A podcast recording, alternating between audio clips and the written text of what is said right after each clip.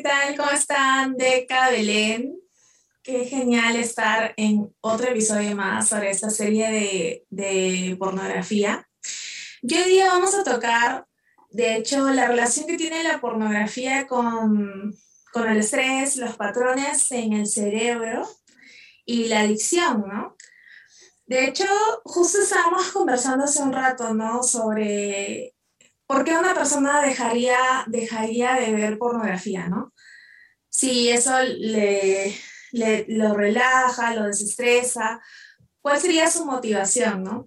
Y entre lo que salió en la conversación, ¿no? Fue el hecho de que nadie te puede obligar a hacerlo, nadie te puede decir, deja de hacerlo y eso lo va a cambiar. Es una decisión personal.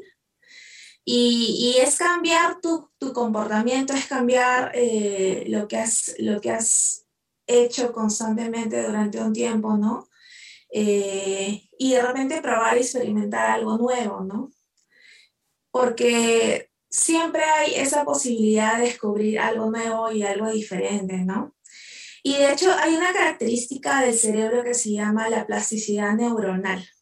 Y esta característica habla un poco de cómo el, cerebro tiene la capacidad de desarrollar patrones y aprenderlos y desaprenderlos, ¿no? Y esa es la forma en cómo funciona. Eh, entonces, cuando uno eh, tiene un tema de adicción, lo que ha pasado con tu mente es que se ha acostumbrado a un comportamiento y lo que tiene que hacer es dejar poco a poco eh, ese comportamiento, ¿no? Entonces, muchas veces pensamos, ¿no? Que no, es imposible cambiar, es imposible dejar esto, no lo voy a lograr, no va a pasar, porque así es lo que, lo que he experimentado, ¿no? Pero en realidad sí es posible, ¿no? Sí es posible porque tu cerebro tiene esa capacidad, ¿no?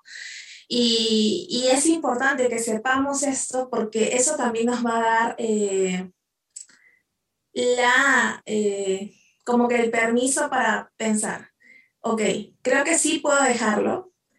Y de repente si tomas la decisión de no, de no dejarlo, de repente cuestionarte, ¿por qué quiero seguir viviendo de esa manera? ¿Por qué no pruebo otras cosas? ¿Por qué no experimento otras cosas? ¿no? Eh, y sobre el tema del estrés también, ¿no? Hemos estado viviendo sumamente estresados, sobre todo en la pandemia. De hecho, ahorita acabo de recordar un dato interesante acerca de, de la pornografía y el estrés. A razón de que hubo el, el, lockdown de varios países y estuvimos completamente cerrados por el COVID, eh, las plataformas de pornografía liberaron su contenido eh, y lo hicieron gratuito para eh, beneficiar, ben, beneficiar a las personas y como que relajarlas, ¿no? Como, ay, te han encerrado, pobrecito, pobrecita. Eh, antes tenías que pagar por tu pornografía, ahora tranquilo, tranquila, es gratis, ¿no? Eh, tienes una preocupación menos y, y, ahora lo puedes consumir libremente, ¿no? Entonces, eh, aumentó muchísimo más, ¿no? Pero justo ayer estaba conversando con una amiga eh, y ya para darle el paso es y que está, ella tiene un familiar que trabaja en, en, en, el sector salud y en el sector mujer, aquí en Perú. Y eh, las tasas de ah, embarazo adolescente, eh, de lo que se habían estado reduciendo hace unos ocho años en Perú, han aumentado diez veces más. Eh, por el encierro, eh, y por esa situación que se daba en la pandemia, ¿no? De todos estar en casa, ¿no? Este, y hay varios factores, ¿no? Que, que, se, que han desencadenado eso, ¿no? Y, y por ese permiso que se le da a las personas, ¿no? Como que estás estresado, tienes que liberarlo de alguna forma, ¿no?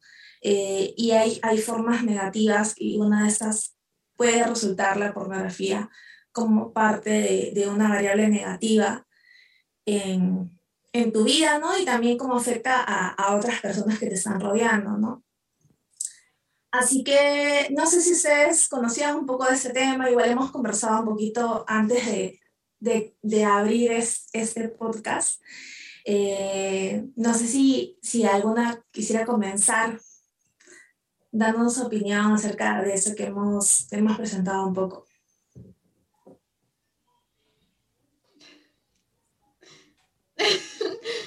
Sí, sí, con eso que dices de que la pornografía ayuda a liberar el estrés, me acuerdo que una vez vi una, una serie, no voy a decir el nombre, pero vi una serie donde abordaban como la vida de diferentes mamás y ese capítulo específicamente habla de la pornografía, ¿no? Y, de que cada mamá como que consume su pornografía, aunque es ama de casa y tiene sus bebés y todo esto y una de ellas este, les expresa que a ella le gusta la pornografía que se vea como caricatura de niños y donde, este, o sea, sean como animalitos en lugar de personas y que sea como muy agresiva, ¿no? De el hombre o macho contra la hembra y ella les dice a sus amigas que para ella eso es algo muy desestresante porque ella como mujer de negocios siempre tiene que estar en control, siempre tiene que estar como abordando y solucionando problemas, maneja mucho personal, este, tiene que tener también la estructura de su familia y sus horarios como en control y que ese tipo de escenas violentas donde como que la mujer nada más se somete y no tiene que encargarse de nada, sino que solamente está ahí para que alguien más se encargue de ella, que eso a ella la desestresaba le ayudaba como a conectar, este, más bien a desconectarse de su estrés y sentirse relajada, él como imaginarse en esa posición en la que, ah, yo no tengo que tener el control, ¿no? Yo no tengo que estresarme, alguien más va a hacer conmigo lo que quiera. ya sé, o sea, suena como muy, y de hecho hasta sus amigas se, se asustan y todo el mundo es como, ay, qué rara eres, ¿no? Y lo platica con sus así como si nada, así de, mira, te voy a enseñar el porno que me gusta, porque mis amigas se enojaron, digo, se asustaron y dime que es normal. Y se le enseña y el esposo también se queda así como, qué rara eres, ¿no?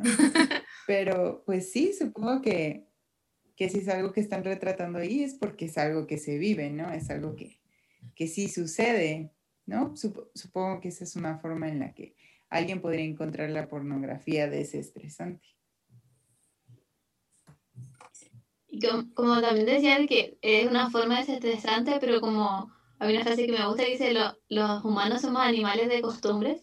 No sé si se han escuchado, pero cuando partió esta, pandemia, cuando eh, reclamaban porque íbamos a estar usando mascarillas, yo decía, pues si los seres humanos somos animales de costumbre, así que después ya se nos va a olvidar que no la usábamos. Eh, yo creo que eso va como con lo que decía ayer, lo de la mente de que te acostumbras tanto a que esto sea tu, tu método antiestrés, que vives la vida así y como también decía, no, no te vas a acostumbrar o no vas a probar, no sé, ay, no sé si tienen playa, pero ir a caminar a la playa o ir a, hacer otra cosa. Sí tenemos, Ir a hacer otra cosa que te pueda desestresar, pero también te pueda relacionar con otras personas para que no sea solamente algo de celular o de computador. Eh, también recordaba que en Chile salió un libro que se llama así como 100 preguntas sobre la sexualidad y también tocan el tema de la masturbación y también decía hasta qué punto es malo la masturbación. Eh, bueno, es un libro no cristiano, entonces te voy a decir que eh, no es malo decir, pero decía que si ya pasabas al, punto de preferir la masturbación antes de estar con una persona real, ya era así como algo problemático. Igual como la pornografía, o sea, ya, como, bueno, ahí lo van a contar después, pero si eh, decides estar así como completamente apegado a eso y te sales de este mundo real, porque ya para ti es una, para ti es una costumbre tan normal, yo creo que hay como un, problema, no miedo tanto con el hábito cristiano, que podemos decir que, no sé, te puede alejar más de Dios, te va a alejar más de, de tu comunidad, de tu entorno, de tu familia, de mil cosas más, pero en, el mundo normal, podemos decir, sacando esto espiritual, eh, afecta, pero de una forma que creo que como más sutil, así como que nadie se da cuenta hasta que ya debe explotar. Claro, y es, y es ese tema, ¿no? De cuando ya, o sea, está afectando tu vida diaria o tus relaciones o tu trabajo, eh, ya está desencadenando una serie de cosas, ¿no? Porque no es, eh, digamos, algo como la pornografía o de repente, o la, o la masturbación, ¿no?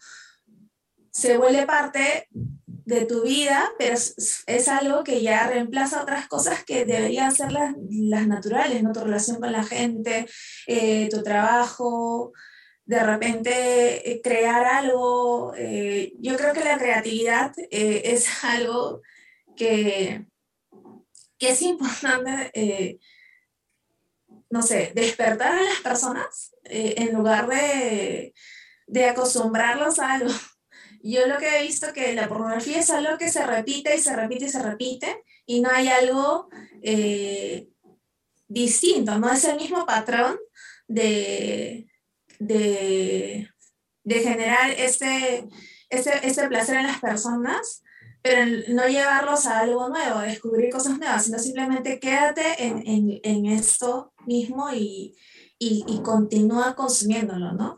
Y esto forma parte también de, de por qué es tan difícil eh, dejarlo, ¿no? Porque muchas personas se van a decir, ah, no, yo puedo dejarlo en cualquier momento. Cuando quiero ya no veo más pornografía si quiero. Pero hay gente que te va a decir, sabes que yo no puedo, no puedo dejar de consumirlo, ¿no? Y, cuántas horas al día eh, de pornografía se está consumiendo, o en la semana, o al mes, ¿no? Eh, y puedes ahí medir cuánta, dependencia tienes de esto, ¿no? O cuánto tiempo puedes estar sin ver pornografía o no. Y de hecho, esto va relacionado también con, con, lo que queremos hablar un poquito del cerebro eh, y los patrones que se generan eh, en él, y también acerca de la dopamina, ¿no? que es una sustancia que se libera en el cerebro eh, que genera placer. ¿no? Entonces, esta sustancia se libera cuando estás viendo pornografía o cuando estás haciendo algo que te genera placer y se hace más eh, dependiente. ¿Por qué? Porque la siguiente vez que tú consumas lo mismo, sea pornografía o sea lo que te genera placer, va a buscar que sea mayor. Mayor el tiempo de exposición, mayor la interacción que vas a tener, ¿no? Y por eso se hace más difícil, ¿no? y va a ser algo que va a estar continuamente buscando, ¿no? Y lo que se llama síndrome de abstinencia va a ser de que el periodo en que no lo estés consumiendo se haga cada vez más necesario, ¿no? Y, es un patrón similar al de las drogas, ¿no? Porque las drogas eh, justamente te hacen más y más dependiente de ellas, ¿no? No es que la pruebas una vez y ya no quieres probarla más, ¿no? Sino que cada vez va creciendo esto eh, en, tu cuerpo y en tu mente, ¿no?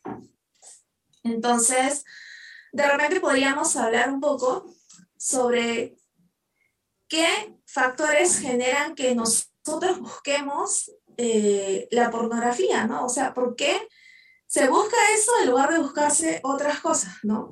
¿Por qué no nos ponemos a hacer este deporte o de repente crear cosas o generar contenido. ¿Por qué?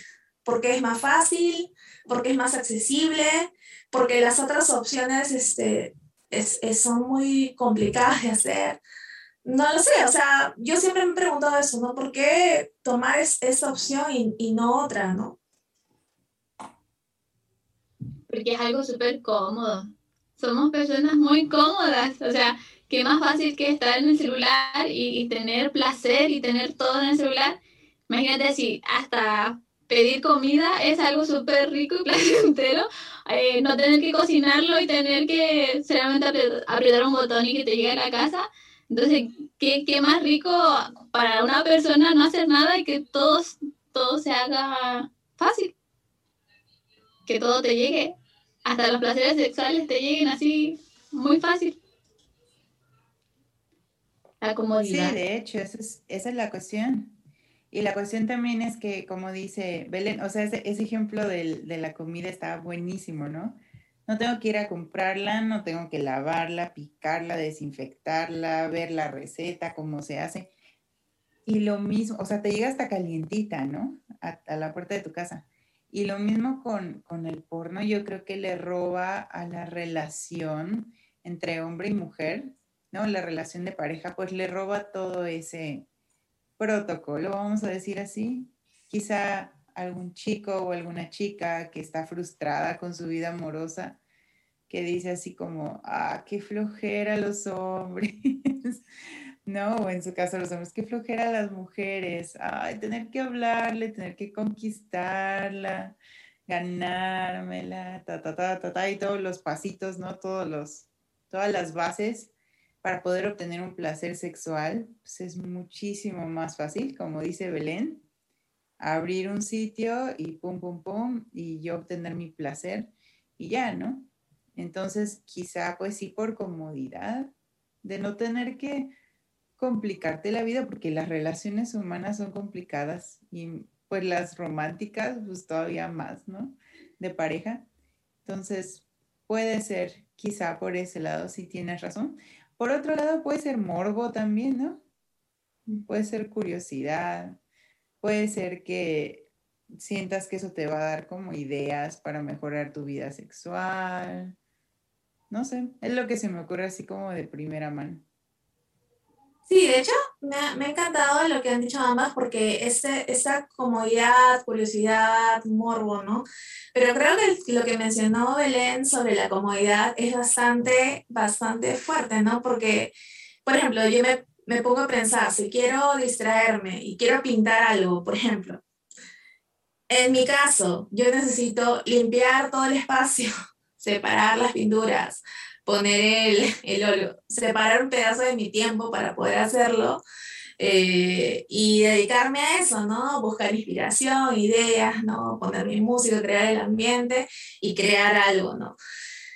Lo mismo para escribir una canción o, o no sé, este, otro, tipo, otro tipo de arte, ¿no? Pero simplemente con un clic, como estaba hablando hace un momento, ¿no? Ya está eh, llegando todo a ti de forma fácil y rápida, ¿no? Y esa inmediatez que, a la cual nos hemos acostumbrado con el mundo digital, ¿no? Es como que cada vez más rápido. Y no sé si ustedes recuerdan antes la señal de internet, que tenías que esperar un tiempo. Es como que tú ponías cargar la página y había que esperar, o sea, no es como que te aparecía, ¿no? Pero con el paso del tiempo, cada vez se ha hecho más y más rápido. Es como que, no, no puedo esperar ni medio segundo que me cargue porque ya me estoy estresando de por qué no me carga. Y lo mismo pasa con el tema de, de, de nuestras propias vidas, ¿no? Y, y cómo nos estresamos y vivimos ansiosos constantemente por ese tema de la velocidad y el consumo, ¿no? Y nuestro cerebro se ha acostumbrado a esa inmediatez, a esa rapidez, a conseguir las cosas de forma fácil y rápida y por eso nos hemos encontrado en este círculo. Y de repente eh, tú como oyente estás pensando, wow, no sabía, o sea que mi cerebro se había acostumbrado a esto porque he ido aprendiendo año tras año que las cosas tienen que ser más rápido y tienen que ser más fáciles y tienen que ser más accesibles. Y cuando yo lo llevo a mis relaciones con la gente, no me funciona y me estreso más. Entonces, caigo en este tema, ¿no? De, de la pornografía, ¿no? Porque es algo fácil de conseguir, ¿no? Y incluso ahora en la pandemia se volvió gratuito, ¿no? Ya ni siquiera con pago, ya te cuesta Netflix, te cuesta Disney Plus, pero no te cuesta la pornografía, ¿no?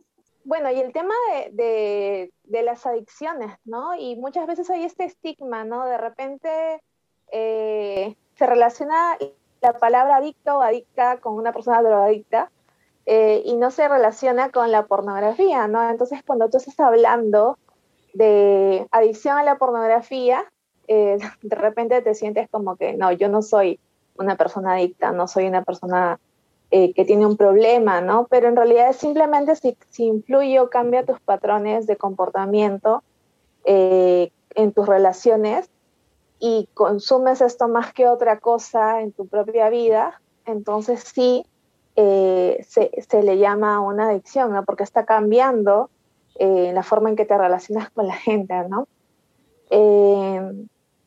Y otra cosa súper importante también es que podamos ver cómo esto va creciendo eh, en nuestra mente, ¿no? Porque a veces pensamos que no importa cuánta pornografía pueda consumir, porque no va a cambiar mi forma de ser, no voy a cambiar yo. Sin embargo, sí hay cambios, ¿no? Justo ya para cerrar, comentar eh, eh, este ejemplo que escuché en, en, un podcast, ¿no? De una persona que estaba, un actor pornográfico, estaba justo antes de grabar una escena de, pornografía y no, no se excitaba al ver a una actriz pornográfica en vivo y en directo, sino tenía que ver pornografía. Su cerebro había cambiado tanto y se había hecho tan adicto a la pornografía que ya no le generaba eh, excitación ver a una mujer desnuda delante de él con la cual iba a tener una relación sexual en ese momento, sino ver pornografía. Entonces, eso también eh, cambia los patrones este, de comportamiento, ¿no? Y, influye también en, la vida sexual de las personas, ¿no?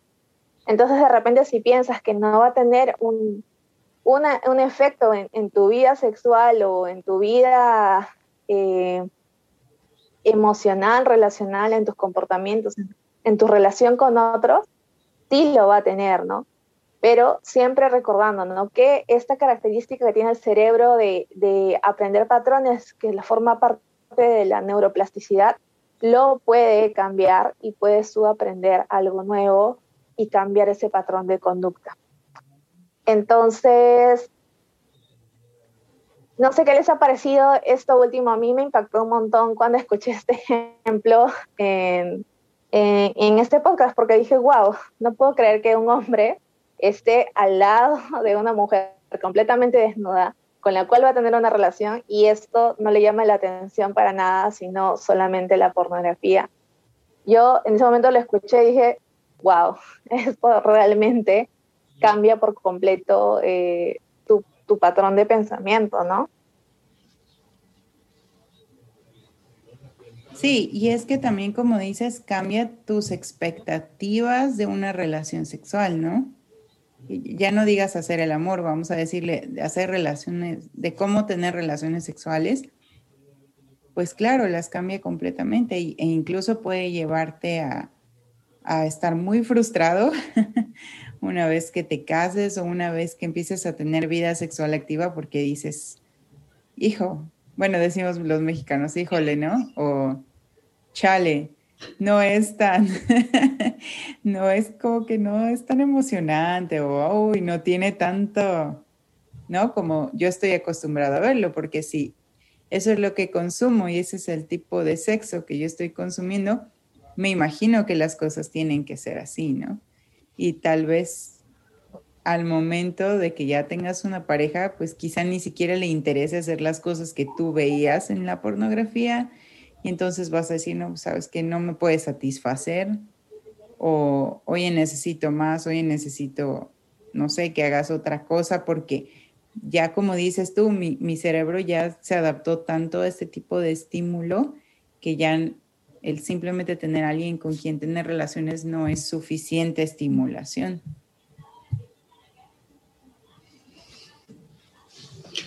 y ver, como decía eso, que de, de ver si hay una adicción. Así que si ves pornografía, intenta dejarlo y te vas a dar cuenta que si es tu adicción o no. Yo creo que ahí va a ser el punto.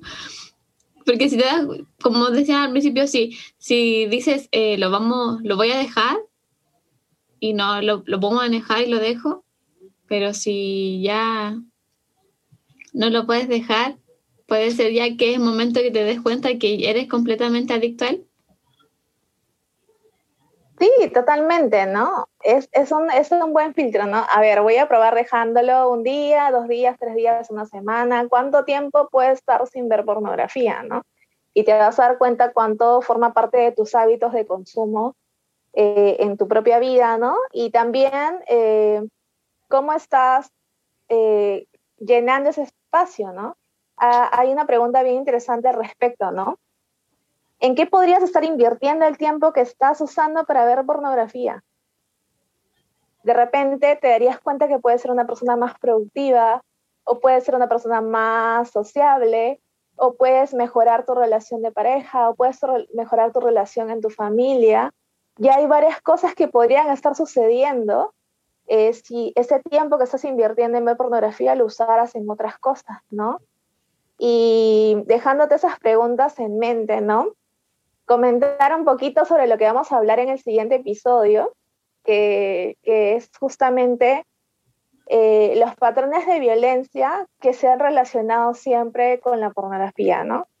De hecho, eh, hay cosas bien interesantes que vamos a poder hablar este, en este momento, pero eh, uno de los puntos es que siempre se ha asociado eh, la pornografía con la violencia hacia la mujer. Y como comentó Beca en este capítulo de esta serie de televisión y cómo, cómo las mujeres consumían, ¿no? Y ella no se sentía violentada, ¿no? Sino era lo que, que le generaba este, libertad, no se sentía tranquila, le ayudaba a manejar el estrés que tenía en el trabajo, ¿no? Eh, y cómo eso, eh, cómo se ha ido formando su pensamiento en relación a eso, ¿no? Y los patrones de violencia, ¿no? Porque eh, hay, una, hay un comentario en una, en una revista de, de la BBC sobre una actriz pornografía, habla acerca de que, una actriz pornográfica, perdón, habla acerca de que antes el trabajo que ella hacía era simplemente tener una relación sexual con, un hombre, ¿no? Y digamos lo que mencionabas eh, hace un momento, ¿no? Hacer el amor con alguien, ¿no? Y ese era su trabajo como actriz pornográfica. Pero en cuando fueron aumentando los años del consumo de pornografía, ya no era solo eso lo que hacía, sino ella estaba sujeta a más actos de violencia eh, y en la cual su respuesta a ella como actriz tenía que ser placer y, neutralidad y como que sentirse bien con eso, ¿no? O sea, no importa si te están violentando, o sea, tú lo que tienes que transmitir en la pantalla es que tú estás súper feliz. Y eso como genera que el consumidor de pornografía eh, tenga una expectativa de consentimiento. Es decir, de que cuando va a tener una relación sexual con su pareja, si él la violenta, la expectativa que él tiene o que ella tiene va a ser de que su pareja va a estar feliz o no va a tener ningún problema con eso, ¿no? Pero en realidad eh, va a encontrarse con algo diferente. Y al haber consumido tanto tiempo pornografía y tener esa expectativa y sentirse frustrado, si él eh, o ella en su, digamos, su, su bagaje cultural o los patrones que ha aprendido y de repente ha, sido fomentada la violencia en su vida en algún momento, va a ser una variable para que sí cometa un acto de violencia hacia otra persona, ¿no? O de no consentimiento, ¿no? Entonces, es bien interesante ver eso, ¿no? Que una misma actriz este, que se dedica a esto eh, haya podido ver ella misma cómo ha ido cambiando su trabajo y se ha hecho cada vez más eh, violento y menos eh, ha sido lo que ha sido más difícil para ella cada vez que lo ha tenido que hacer, ¿no? Em, entonces, no sé con qué les gustaría cerrar a cada una, qué expectativas tienen del próximo episodio y qué les ha parecido lo que hemos hablado ahora, ¿no?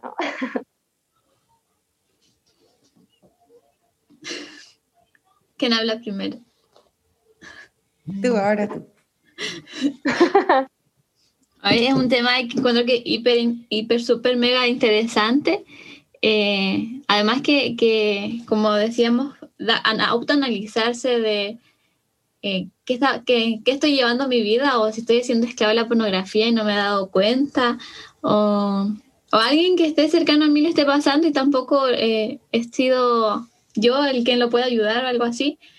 Y también las personas que lo hagan o lo ven eh, como decía Beca, si su vida de pareja va a tener una expectativa muy distinta después, darle eh, el ánimo de que nos analicemos. A eso suena como súper místico, nos analicemos todos juntos, no, pero que nos veamos realmente en qué estamos fallando para poder ser mejores, aunque seamos, no seamos cristianos, ver en qué podemos ir mejorando cada día y no conformarnos.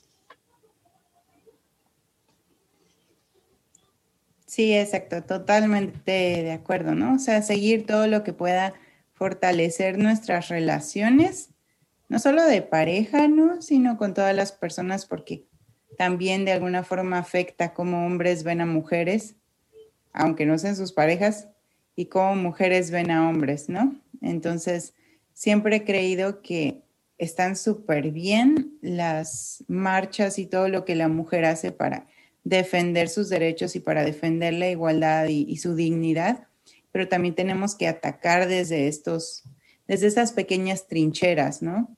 Desde el que consumimos, el que estamos apoyando, porque si hay tanta pornografía afuera y si es un negocio tan lucrativo, es porque hay mucha demanda, es porque vende.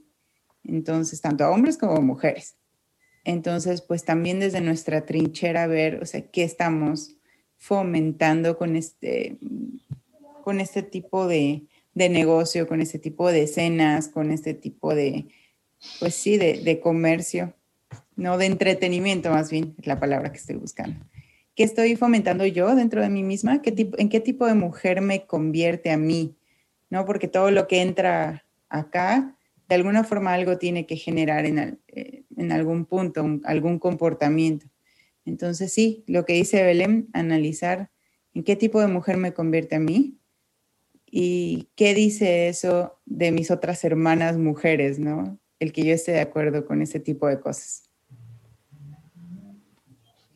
Exacto, exactamente, ¿no? Pensar en, en qué está pasando nosotros, eh, hacer una pausa, cuestionarnos, eh, preguntarnos por qué lo hacemos, qué es, cómo está influyendo esto en nuestra vida, ¿no? Eh, y también algo bien, bien importante ya para terminar es que la vergüenza es algo que te va a mantener en ese ciclo. Si lo mantienes eh, como algo que te trae vergüenza. entonces, ser libre de esa vergüenza, eh, de hablarlo con alguien, hablarlo con un amigo, con una amiga, eh, con una persona de confianza, tener la conversación, preguntarte a ti mismo, a ti misma, qué es lo que estás pasando, cómo lo estás viviendo, cómo lo estás experimentando, y no tener vergüenza de hablarlo.